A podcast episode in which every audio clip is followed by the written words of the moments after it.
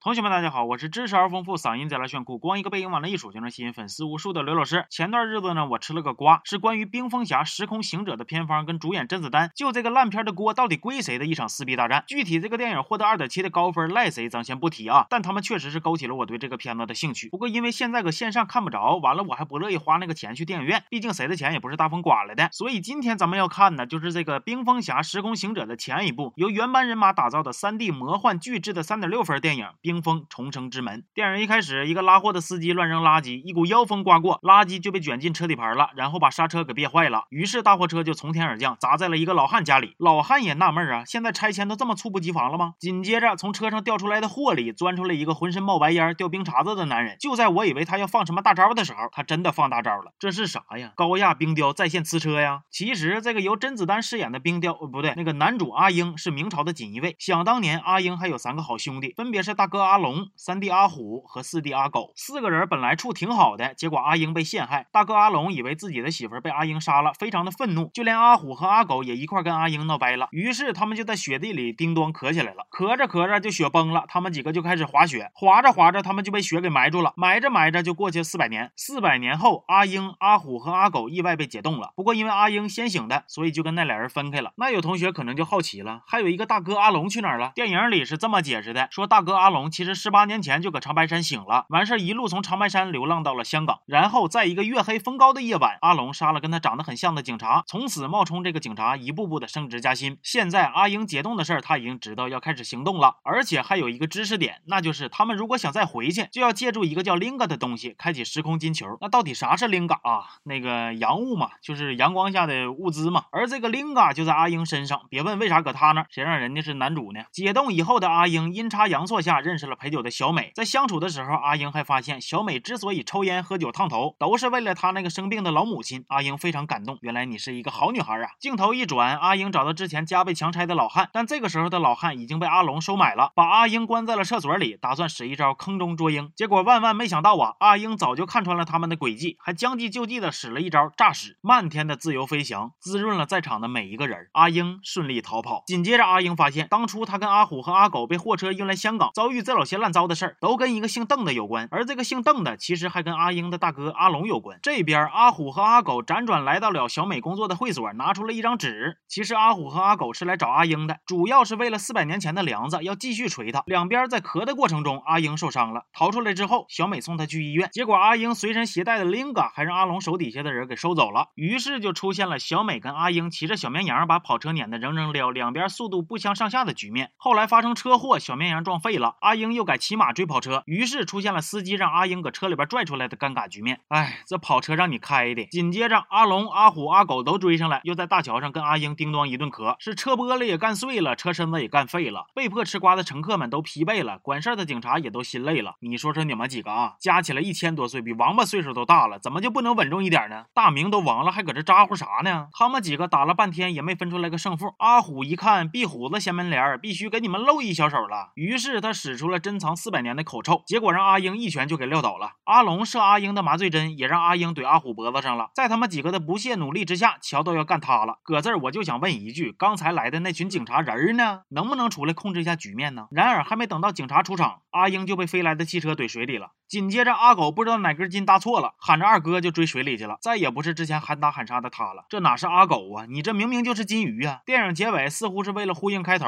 又整了一段四兄弟一起撒尿的回忆。要我说，你们这个兄弟情味儿挺大，挺走肾呢。据说这个片儿港版有一百一十三分钟，不过我看的这版只有八十六分钟，可能是把其余的那些尿尿的片段都删掉了。看完这部电影，我就坐那嘎回忆。然而，除了前后两泡尿和当间一泡屎，其他的啥我也没记住啊！我贼害怕多年以后回想起来，还以为自己是看了一个半点的《茅房的诱惑》呢。时隔四年，这个电影的第二部终于上映。不过在电影上映的第二天，官方就开撕主演甄子丹，说上到编剧导演定方案，下到灯光音响放盒饭，甄子丹都要插一脚。最后硬生生的插出了这部刚一上映就。收获了豆瓣二点七高分的烂片这事儿出来之后，甄子丹也做出了回应，大概意思就是：然而，问题的关键是分低吗？不对，问题的关键是这他妈前作都烂成这个尿性了，你们竟然还敢制作第二部，心里是真没点高数、函数、未知数了，是不是？四年的时间都磨灭不了你们霍霍观众的心了吗？第一部好于百分之一的动作片和百分之二的奇幻片，到了第二部直接就好于百分之零的动作片和奇幻片了。人呐，总是要有突破，不求最次，但就更次，对不对？行吧，这期就说到这儿了，我是刘老师，咱们下期见啊。